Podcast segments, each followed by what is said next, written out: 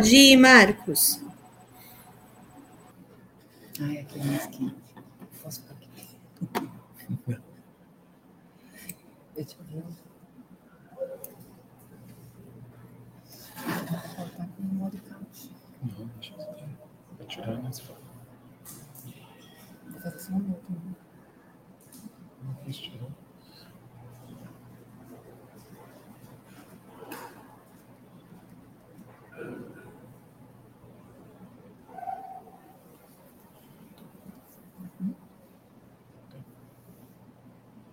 Tchau. 4 e 15. Aí vai começar aquela contagem assim. Tan, tan, tan.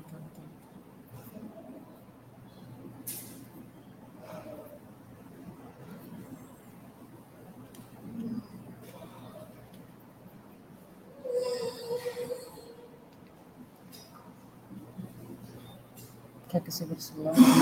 Não, talvez eu use. Talvez eu vou usar. Saí um pouco de lá que tá dando minha cabeça. Eu- é, fica desse lado aqui, ó. Fica aqui, ó. Aqui é menos? É, Aqui, ó. Tá 13 ali.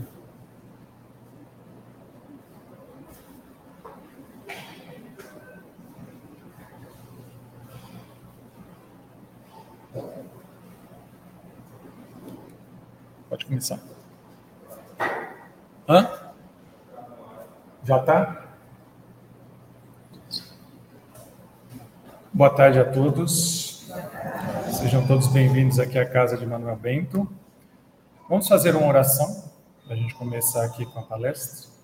Então, convido a todos a procurarem relaxar, fecharem os olhos, elevar os pensamentos a Deus, ao nosso Mestre Jesus, pedindo para que Deus nos guie, nos ilumine, nos dê serenidade, equilíbrio, para que a gente possa absorver o que a gente vai conversar aqui hoje e usar em nossa jornada espiritual, do nosso crescimento, do nosso aprimoramento. Que assim seja. Graças a Deus, graças a Jesus.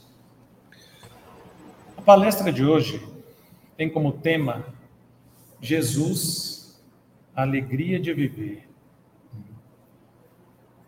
Por quê, né? A gente diz que é a alegria de viver Jesus.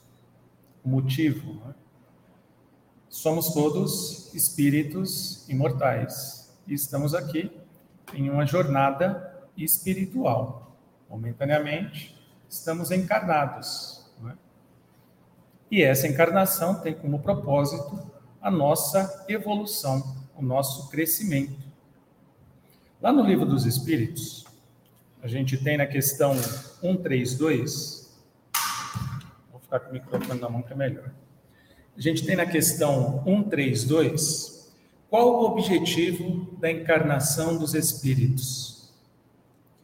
E os espíritos respondem: Deus lhes impõe a encarnação com o fim de fazê-los chegar à perfeição. Para uns é expiação, para outros missão. Mas para alcançarem essa perfeição, tem que sofrer todas as vicissitudes da existência corporal.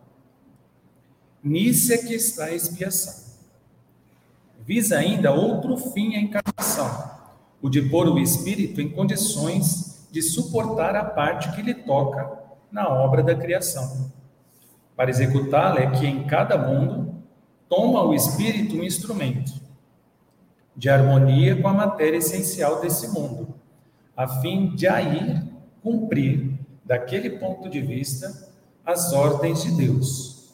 É assim que, concorrendo para a obra geral, ele próprio se adianta. Isso está lá no livro dos Espíritos. Então, o fato de estarmos encarnados e trabalhando, estudando, e, e os problemas, as situações que a gente vive na encarnação, tudo isso tem como propósito fazer com que a gente evolua, que a gente cresça espiritualmente.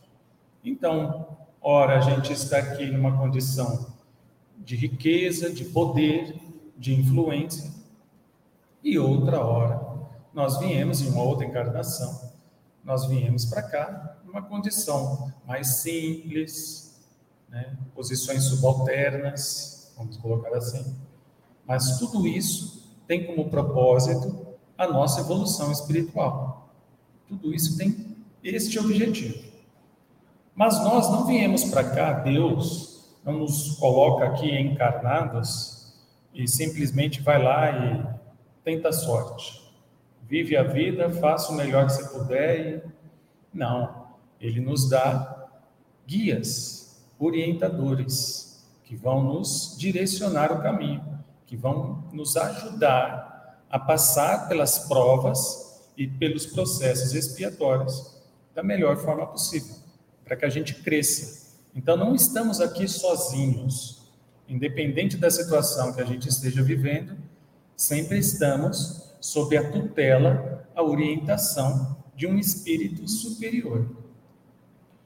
Para que a gente entenda um pouquinho, eu gosto desta comparação, desta analogia. Imagine que estamos todos no processo evolutivo, estamos todos numa floresta. O nosso objetivo, a nossa meta é subir ao monte do conhecimento, da pureza e da elevação espiritual, o cume da montanha no horizonte. Para chegar lá no cume da montanha, a gente vai ter que passar por todos os desafios, todos os obstáculos que a floresta densa até o cume ela vai proporcionar. E a gente vai lá, todos nós estamos lá nessa jornada. Aí uma hora a gente passa por um perigo, outra hora a gente cai em outro perigo, supera aquele obstáculo, passa para outro, e é um trabalho, uma busca de conhecimento e evolução. Até que depois de algum tempo, a gente consegue chegar lá no cume, lá em cima. E quando a gente chega lá, a gente é recebido por aqueles que fizeram este mesmo processo, que passaram por essas mesmas provas esses desafios na floresta, eles nos recebem. Né? E aí eles dizem: e aí, foi difícil? É, foi.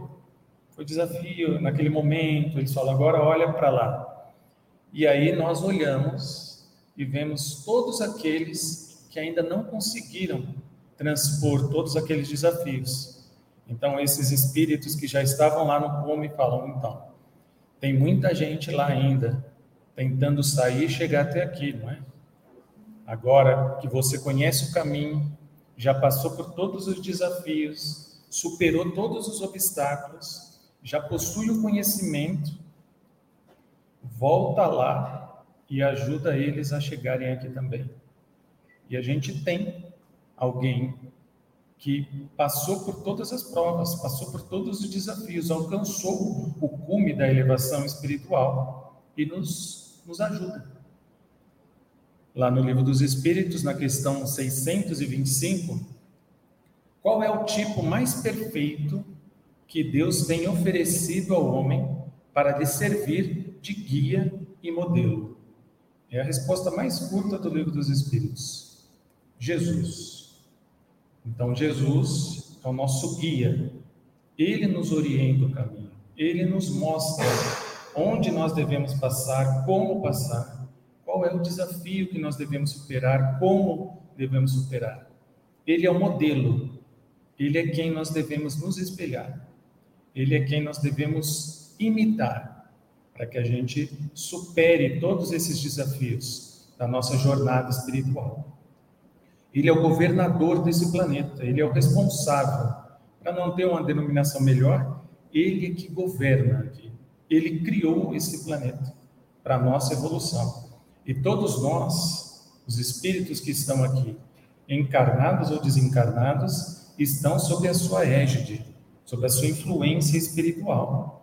E lá no Evangelho de João, para o nosso consolo, porque estamos todos passando por provas, expiações e os problemas, e muitas vezes a gente pensa que vai cair, que não vai aguentar, tantas dificuldades que todos nós passamos em várias encarnações, porque não é apenas uma encarnação que nós teremos, ou uma dúzia que nós teremos para que a gente alcance essa evolução espiritual são milhares e teremos muitas ainda.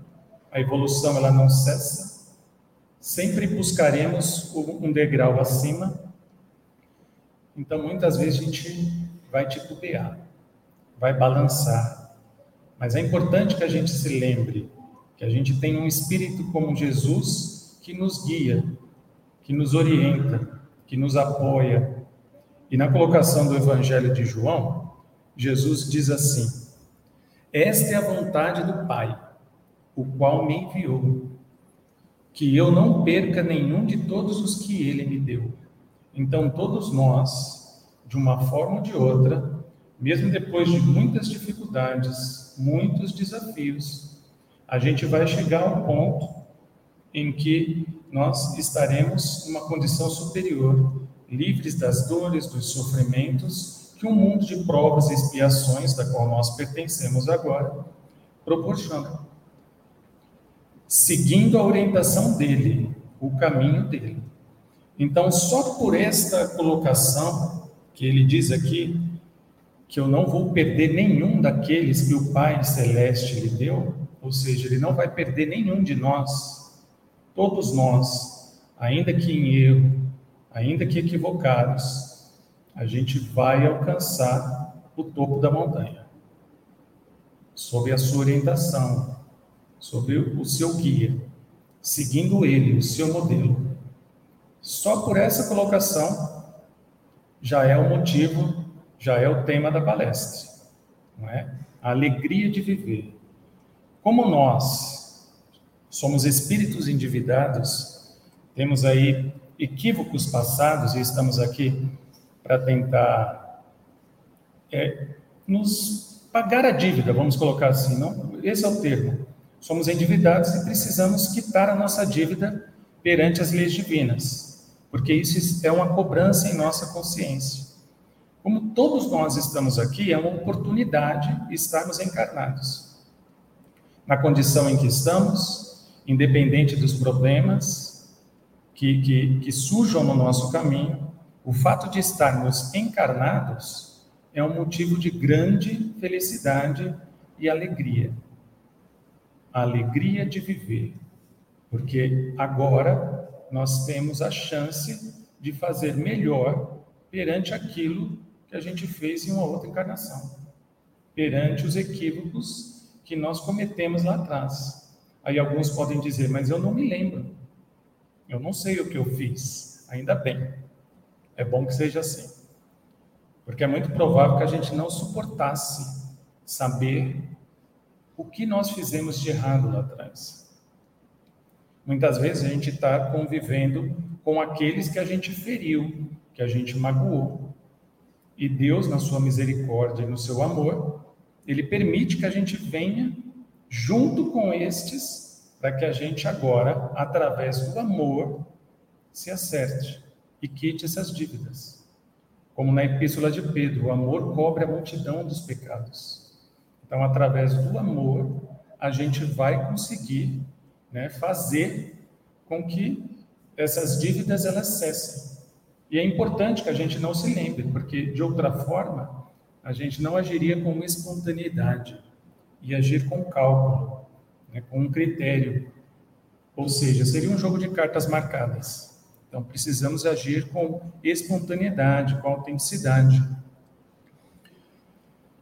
E como que a gente pode seguir né, esta jornada, esse caminho? Jesus, no seu Evangelho, ele nos deu muitos ensinamentos. O principal que ele nos legou foi: ame ao teu próximo como a ti mesmo. Então, à medida do que eu sinto e de como eu tenho que tratar os outros, é como eu gostaria de ser tratado. É? Uma outra colocação dele: ame ao teu próximo como eu vos amei. Então, ele coloca o seu próprio amor como uma referência para nós. E Jesus, ele nos amou ao ponto de entregar a sua própria vida. Não é? Ele foi crucificado, foi abandonado, foi traído. Então, se a gente colocar o ensinamento do Cristo apenas no momento da paixão, naqueles três dias em que ele foi entregue, julgado, crucificado e depois ressuscitou, voltou, né? Só daí já tem muitos ensinamentos. Ele fala de perdão, ele fala de resignação e confiança em Deus. Mas nós, né, a gente pode buscar algumas outras referências, não fugindo do evangelho dele, que é o que nós temos de melhor, mais simples e mais puro. Mas existem muitas formas da gente entender essa colocação do Cristo. Lá no livro Paulo e Estevão, do Espírito Emmanuel, discografia de Chico Xavier, tem um diálogo entre Saulo e Abigail. Abigail era o amor da vida de Saulo. Para quem não leu, vou tentar dar menos spoiler possível desse livro. Tá? Abigail era o amor da vida de Saulo e ela já estava desencarnada. E Saulo, depois de ter perdido tudo que ele perdeu, ele perdeu os amigos, ele perdeu o seu trabalho no sinédrio, ele perdeu o pai, o pai o, o abandonou, ele estava sozinho e numa noite ele sonha com Abigail.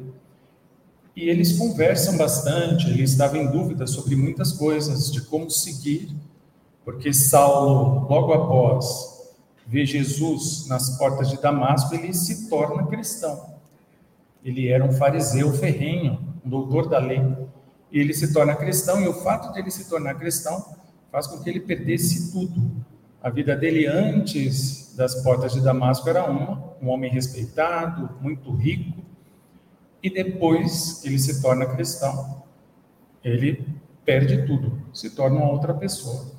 Então ele precisava e estava buscando referências de como viver essa nova vida. E em diálogo com Abigail, ele faz algumas perguntas. Ele pergunta assim, em uma, em uma das suas colocações: O que fazer para adquirir a compreensão perfeita dos desígnios do Cristo?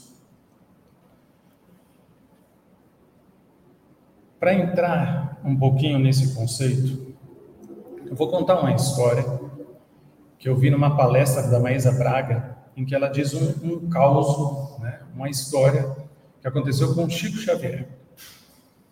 Ela conta que uma senhora, uma mulher cearense, ela estava muito triste, arrasada, porque ela tinha acabado de perder um filho vítima de suicídio. Ele tinha 21 anos e ele cometeu suicídio. E ela estava ansiosa para receber uma comunicação dele. Ela ficou nesse processo pensando em ir até Uberaba, atrás do Chico, para receber uma comunicação, por dois anos. E ela estudando sobre o Espiritismo, ela sabia que ele estava na condição de muito sofrimento, afinal de contas ele tinha cometido suicídio, e que era muito provável que ela não recebesse a carta. Então ele hesitou por esse tempo, até que um dia ela decidiu ir até Uberaba. E quando ela chegou lá, ela se organizou e chegou lá, foi a primeira a chegar de madrugada. E ela pegou a ficha de número um. Eram 30, 30 fichas por dia. Ela pegou a primeira. E ela já se preparou para receber, para falar com o Chico. Ela não tinha garantia de que ia receber uma carta dele. E conforme o dia foi amanhecendo, as pessoas chegando, as fichas sendo distribuídas, ela viu chegar um carro, um carro de luxo, e uma senhora descer do carro desesperada. A senhora tinha perdido dois filhos vítima de um acidente. Então ela olhou aquela senhora desesperada e ela pensou: nossa, essa mulher deve estar sofrendo bastante. Ela perdeu dois filhos, eu perdi um. Os filhos dela partiram num acidente de carro. O meu, ele foi porque ele quis. Então ela pensou, pegou a ficha e deu para a mãe. A mãe nem agradeceu, já saiu correndo e foi para a fila. E ela voltou para o hotel. Então, À noite, ou melhor, na madrugada, era duas horas da madrugada, vão lá no hotel e falam: Ó, o Chico Xavier está chamando a senhora lá. Ela falou: Eu, a senhora precisa ir lá. Ela falou: Mas eu não tenho filho. Ela falou: Não, é a senhora mesmo, vamos lá no, no, no centro. E aí, quando ela chegou no centro, que ela entrou, ela estava entrando no salão, o Chico começou a ler uma carta psicografada que dizia: Minha mãe, você sabe, eu não podia estar aqui. Mas no momento em que você deu a ficha de número um para aquela mãe, Emmanuel, que era o mentor espiritual do Chico, foi até onde eu estava e disse: O amor de sua mãe por aquela outra mãe fez com que você escrevesse para ela. Vamos, você vai escrever para ela hoje. Então ele começa a escrever uma carta belíssima, dizendo o que estava acontecendo com ele nesses dois anos de sofrimento, e diz que aquele foi o primeiro momento em que ele realmente sentiu esperanças de que o sofrimento dele ia acabar. Mas foi o amor dela pela outra mãe o sentimento de piedade que ela sentiu pelo sofrimento da outra mãe é que fez com que ela recebesse essa carta e o filho dela recebesse esse sentimento de esperança que há dois anos ele não tinha. Então Abigail responde para ela: ama. Se você quer entrar nos desígnios do Cristo, você deve amar. E ele continua: mas como proceder de modo a enriquecermos na virtude divina? Como nós podemos enriquecer a nossa vida com virtudes? Tem uma história que eu gosto, que está lá no momento espírita, que chama Oração e Trabalho, e que diz assim: tinha um sábio que ele vivia no deserto de Tiberiade, que é o norte do, do, do Egito. E ele era famoso porque ele, ele contava, ele dava muitos conselhos sábios para as pessoas que o procuravam. E aí um dia, um jovem frade, um homem muito forte, jovem, né, o procurou e disse: "O que eu devo fazer, mestre, para eu me livrar das tentações, eu não cair em tentação. Então ele falou: Olha, eu posso te responder amanhã, porque eu queria que hoje você me ajudasse aqui na, nos meus afazeres. Se você fizer isso, amanhã eu te respondo. Então ele foi. E aí eles começaram a cultivar a terra, tinha que plantar ali algumas, algumas hortaliças, enfim. Eles estavam cultivando a terra e isso foi toda manhã. Pararam para fazer um almoço simples, oraram um pouco e logo depois voltaram para a lida e ficaram ali cultivando a terra, limpando o arado durante a tarde inteira. Quando foi à noite, eles voltaram para casa, prepararam ali uma janta, jantaram e antes de dormir fizeram uma oração. Foram dormir.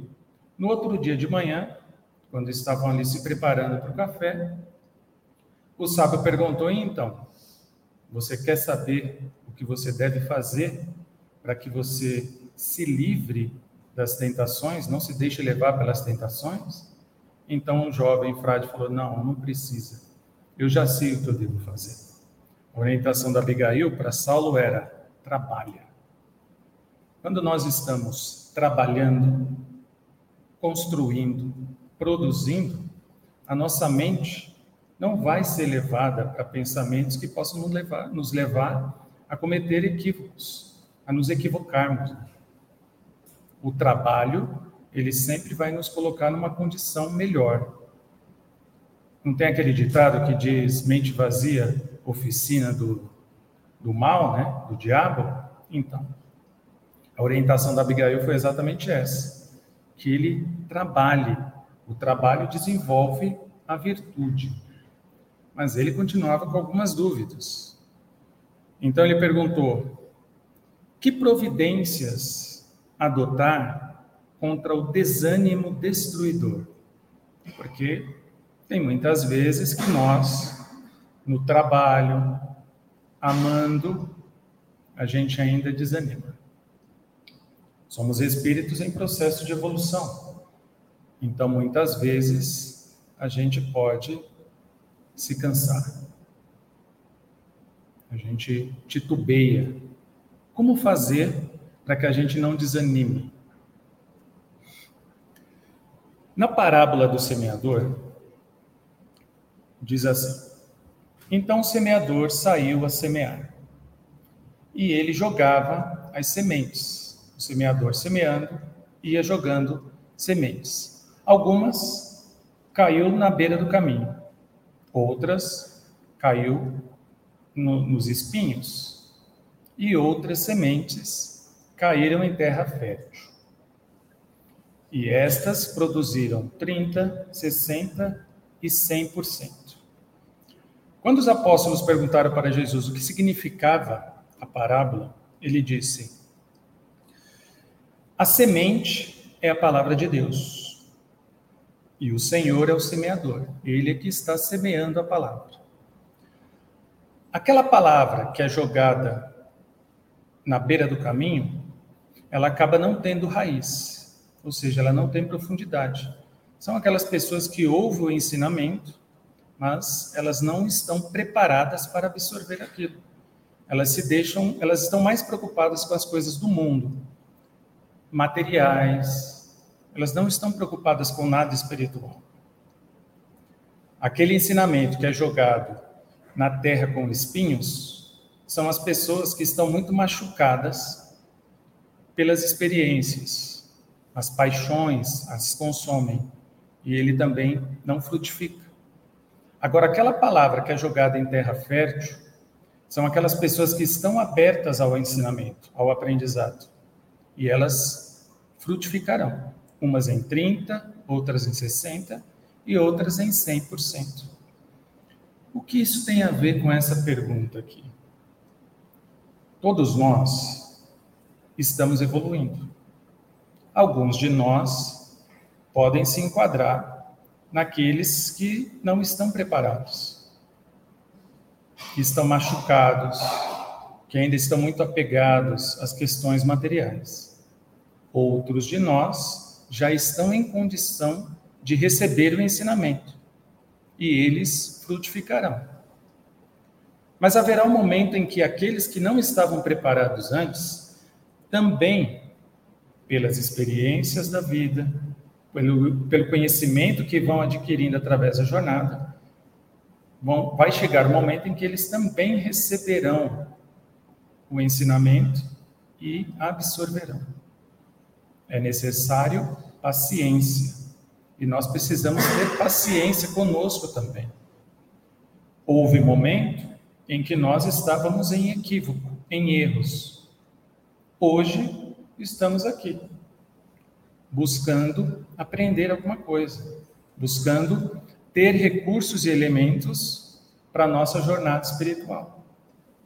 Então é necessário esperar, ter paciência, aguardar o momento em que as coisas acontecerão. Nem tudo é como a gente espera, nem tudo é como a gente quer, e nem tudo acontece no momento em que a gente quer mas as coisas acontecem no momento em que deve acontecer, de acordo com a vontade divina. Essa ideia de esperar, principalmente quando nós estamos aqui encarnados, e como eu falei, a gente está aqui cumprindo uma missão ou passando por um processo de expiação, da qual nós não sabemos qual é o fim, qual é o objetivo. Por que, que uma pessoa vai muito cedo, enquanto outras desencarnam com 90, 100 anos.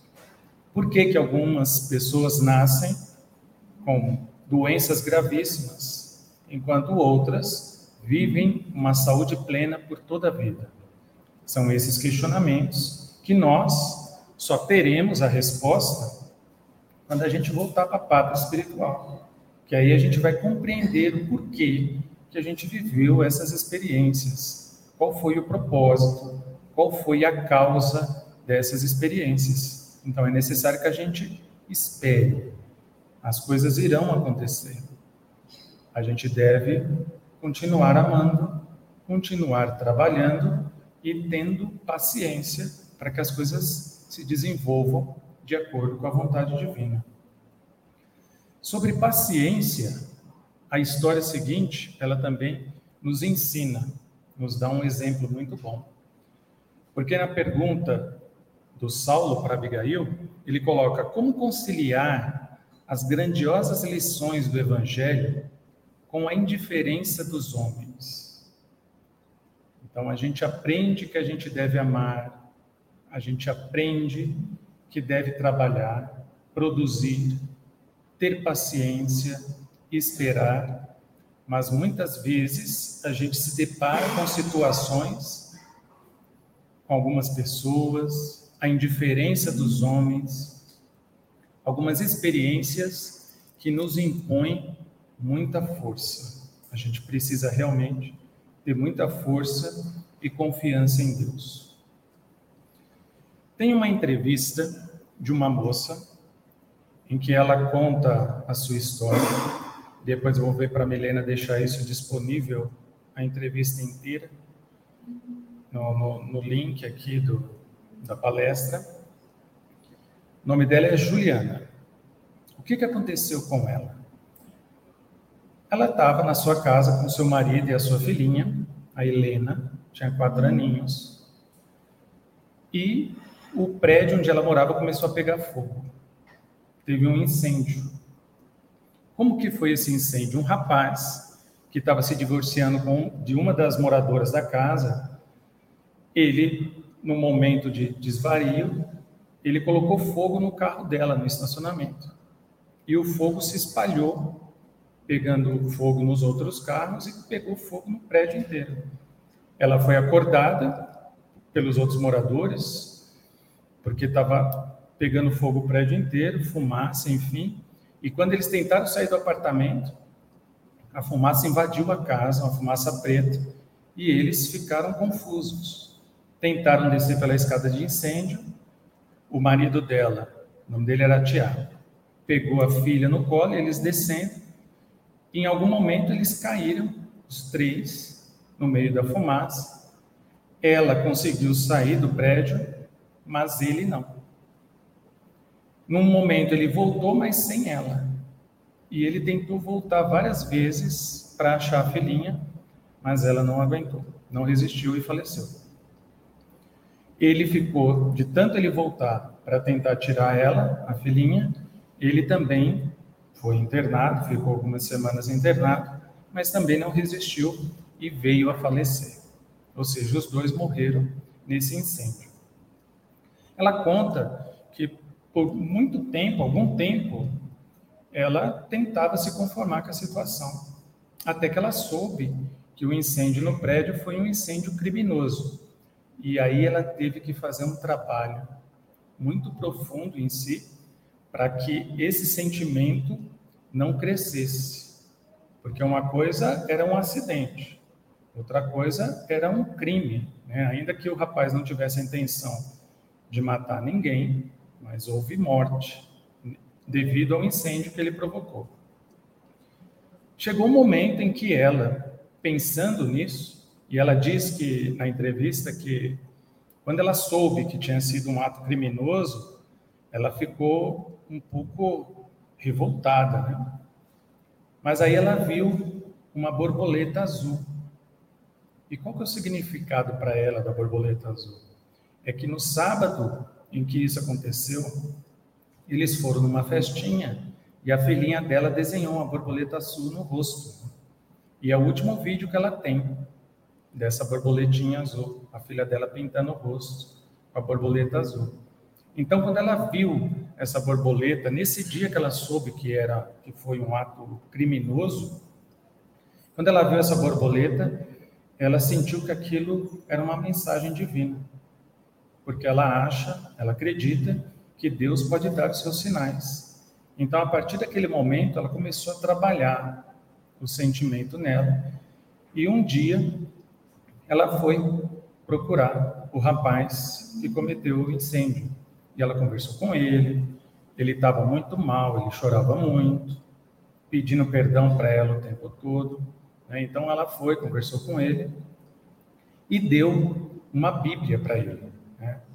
E quando ela deu a Bíblia para ele, eles conversando, tudo, ele toda hora pedindo perdão, ele resolveu abrir num trecho da Bíblia. Né? E no trecho, ela diz que ele abriu exatamente num trecho em que ela costumava ler com o seu marido e, e a filhinha antes de dormir, e dizia assim: O Senhor fez em mim maravilhas, santo é o seu nome. A minha alma engrandece ao Senhor e exulta meu espírito em Deus, meu Salvador. Quando ele leu aquele trecho, ela que estava firme, né, ela chorou muito e ela percebeu que realmente ela estava fazendo a coisa certa ali, porque ela foi ali para perdoá-lo. Ela foi dar o perdão dela para ele, porque ele estava muito mal. E ela diz que ela só conseguiu tocar com a vida dela para frente, seguir com a vida, depois que ela se livrou daquela mágoa, daquele sentimento. Ela estava muito tempo já com aquilo, e quando ela perdoou, ela conseguiu dar sequência na vida. Hoje, ela já está casada de novo e ela está grávida, acho que já até nasceu, porque faz pouco tempo que eu vi essa entrevista, e ela ia ter um menininho. Então, quando a gente observa isso, a gente vê, se ela tivesse ficado presa no rancor, na mágoa do que tinha acontecido, talvez ela não estivesse aberta a um novo relacionamento e não fosse receber um novo filho para ela contar a sua história. Essas quatro partes seriam como referências para nós. Abigail levou isso para o Saulo, porque a partir de então ele começou a fazer o seu trabalho e se tornou Paulo. Para os católicos, São Paulo, e levou o cristianismo para todo mundo romano. Talvez sem Paulo, a mensagem cristã fosse demorar um pouco mais para chegar nos outros recantos do mundo, e Paulo levou. Seguindo essas premissas aqui: amar, amar sempre, independente das circunstâncias, trabalhar, nunca ficar parado, ocioso, às vezes a gente ouve que trabalhar não é uma coisa boa. Isso talvez fique ali. A gente sempre espera o descanso, mas trabalhar é a melhor coisa que nós podemos fazer, sempre. Ter paciência, esperar e perdoar. Perdão deve ser sempre o nosso norte. Estamos num mundo de provas e expiações. Vamos cometer equívocos e as pessoas vão se equivocar com a gente. Se a gente ficar preso à mágoa, ao rancor, ao ódio, isso vai atrapalhar o nosso crescimento, a nossa evolução. Então, pensando no título, Jesus é a alegria de viver. No título está e a alegria de viver. Jesus é a alegria de viver. Estamos aqui sob a sua orientação, a sua influência, seguindo seu exemplo de amor, a gente vai conseguir sair da floresta. É claro que no meio da floresta a gente pode ajudar uns e outros, essa é a proposta. Mas seguindo seu caminho, a sua orientação, ele como guia, a gente vai conseguir superar todas as dificuldades, todos os desafios. Sabermos que tem alguém como ele, o Cristo, que está sempre conosco já deve ser motivo de grande felicidade para nós. E para finalizar, eu sou o caminho, a verdade e a vida, ninguém vem ao Pai a não ser por mim. Então, na era aí dos influenciadores, tem tanta gente ensinando tanta coisa, a gente deve seguir essa orientação dele aqui. Seguir ele, ele é o caminho. Ele é a referência. Ele é o exemplo que nós devemos ter para a nossa vida, em todos os momentos. É isso, gente. Obrigado.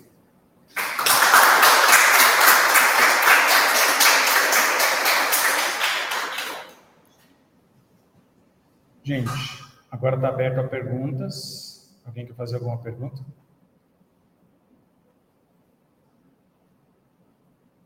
Deixa eu ver se tem aqui.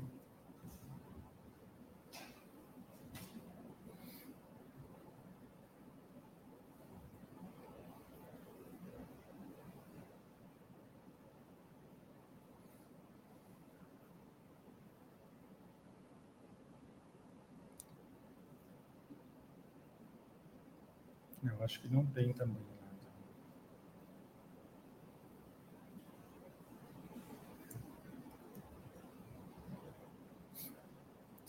Ninguém quer perguntar, gente?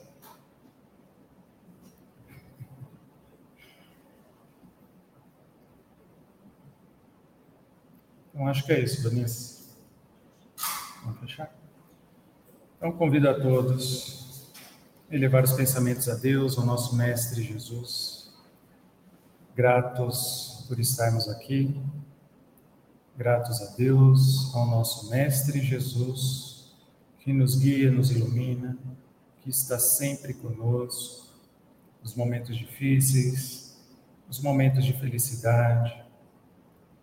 Ele é o nosso motivo de alegria, de esperança na nossa jornada. Gratos que estamos por Ele nos guiar, nos orientar. Assim, vamos fazer oração então que ele nos ensinou.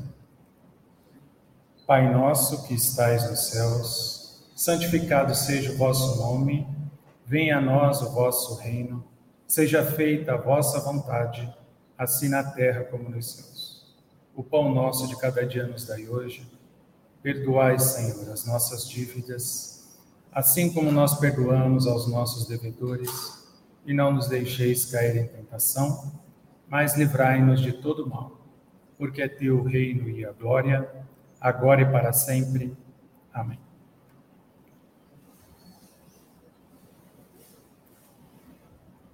É isso, gente. Encerrou, tá bom? Bom domingo.